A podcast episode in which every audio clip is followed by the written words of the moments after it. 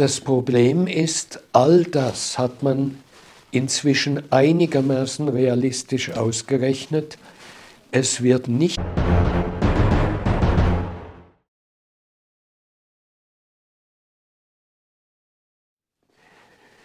Liebe Zuschauerinnen und Zuschauer, sprechen wir über ein neues Wort, netzorientierte Steuerung. Was ist das? In Deutschland haben die Minister Habeck, haben Minister Habeck und Bundeskanzler Scholz stolz verkündet, man werde jetzt eine geeignete Lösung finden, um die Elektrizität netzorientiert zu steuern. Ähnliches sinngemäß haben wir auch in der Schweiz schon gehört, aber es ist noch nicht derart dringlich wie in Deutschland.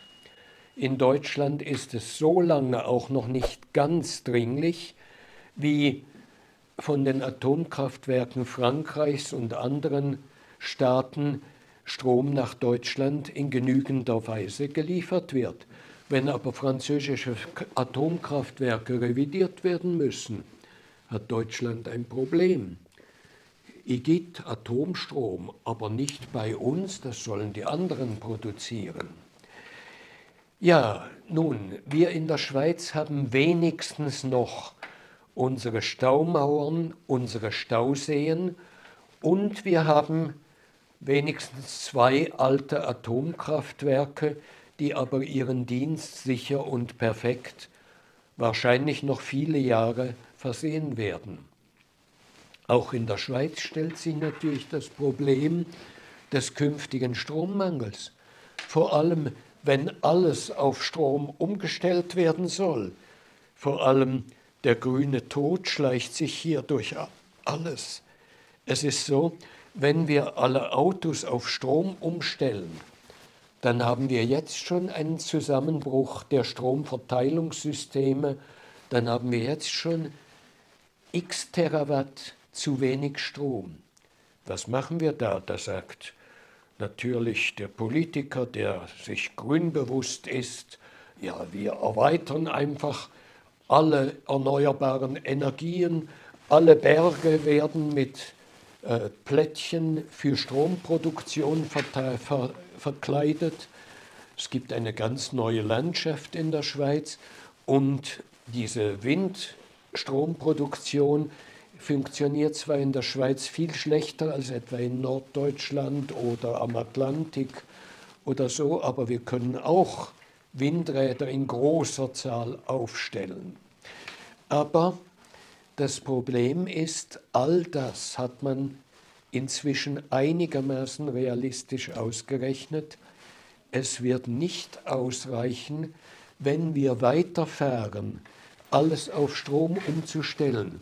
Wenn wir überall vorschreiben, Heizungen mit Öl oder Gas dürfen nicht ersetzt werden, Neubauheizungen schon gar nicht, oh, oh weia, mit Öl oder Gas, sondern man muss hier dringend auf die Wärmestrom, Wärmepumpen umstellen. Nur das Problem ist, die Wärmepumpen sind gewaltige Elektroverbraucher.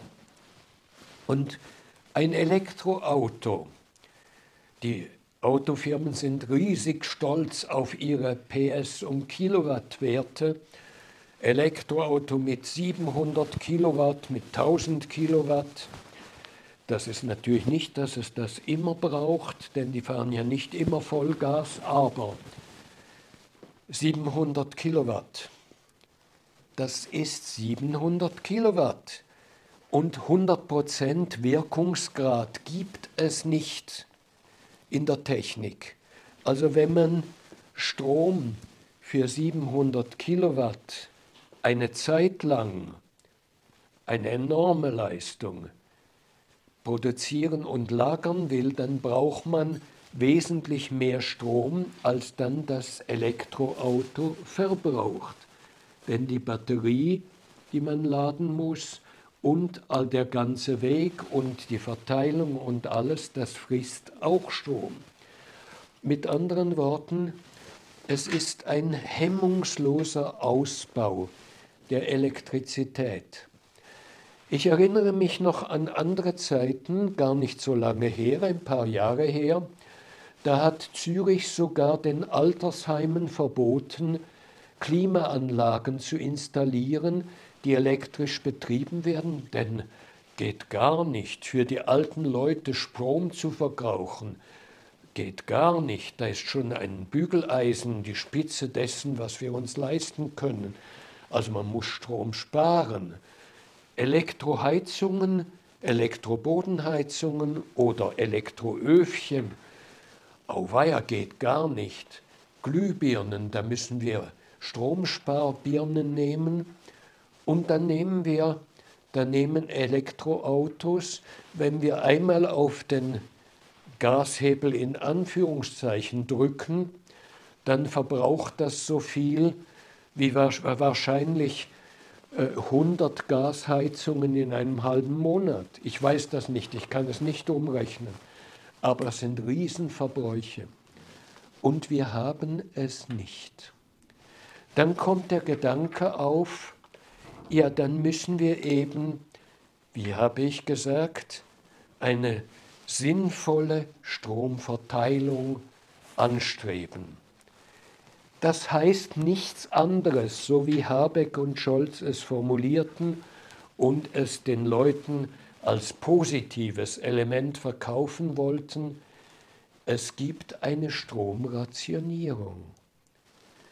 Bei uns hat der Bundespräsident, der frühere Bundespräsident einmal auch schon gesagt, ja, bei Stromknappheit wird man eben Normalfahrten mit Elektroautos auch einschränken müssen, nur noch notwendige Fahrten, zum Beispiel zum Spital oder notwendige Fahrten Feuerwehr, Polizei und so weiter, keine Vergnügungsfahrten mehr, auch der normale Pendler wird dann nicht mehr elektrisch fahren dürfen.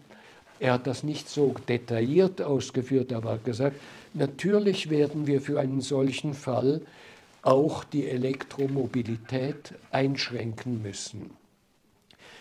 Das ist etwas, was entsetzlich rüberkommt wenn der Bürger hört, man muss alles Elektrische einschränken, plötzlich laufen die Wärmepumpen nicht mehr. Und dann sitzen wir in der Kälte, weil wir zu wenig Strom haben.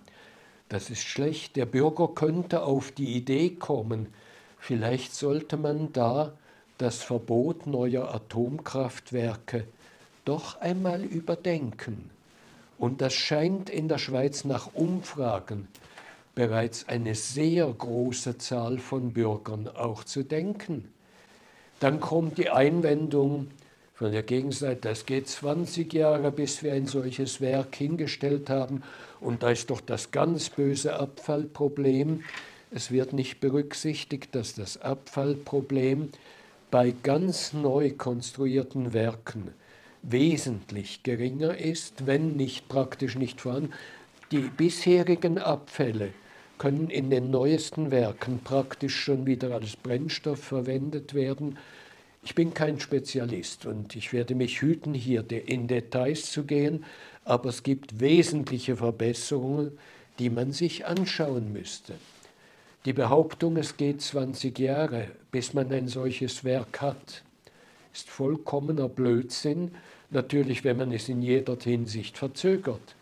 Aber Deutschland zum Beispiel hatte über 20 Atomkraftwerke, wenn es mir recht ist, und diese alle in den letzten Jahren abgestellt. Und nun kommt natürlich, wir werden den Strom rationieren müssen, wenn wir zu wenig haben. Und in verschiedenen Überbauungen, gerade in Norddeutschland, wo Atomkraftwerke standen, da hat man jetzt das Problem, die Belieferung der großen, großen Zahl von solchen Wärmepumpen mit Strom geht über das Verteilernetz gar nicht mehr. Das Verteilernetz hat die Kapazität nicht mehr, um hier die Verteilung vorzunehmen. Da muss man da wieder ausbauen. Es geht vielleicht auch ein paar Jahre, bis dann frieren die Leute halt. Ist ja nicht so schlimm. Und Irgendwie ist das Ganze aus dem Ruder gelaufen. Elektroauto, schön und gut. Wer ein Elektroauto haben will, der soll sich eins kaufen. Diese enorme Förderung von Elektroautos zu Lasten einer Strommenge, die wir gar nicht haben, die ist verheerend und wird natürlich über kurz oder lang auch bei uns zur Rationierung von Strom führen. Immer wieder wird eingewendet, aber die jetzigen Elektroautos brauchen doch nur 4% des Stroms.